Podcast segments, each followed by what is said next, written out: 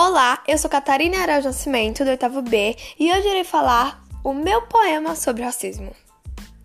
O racismo é um crime bem difícil de contar, porque são tantas mágoas de um racista descontar. Os racistas, na maioria, não sabem que a alma não tem cor e esquecem de lembrar que o mundo não é feito de rancor.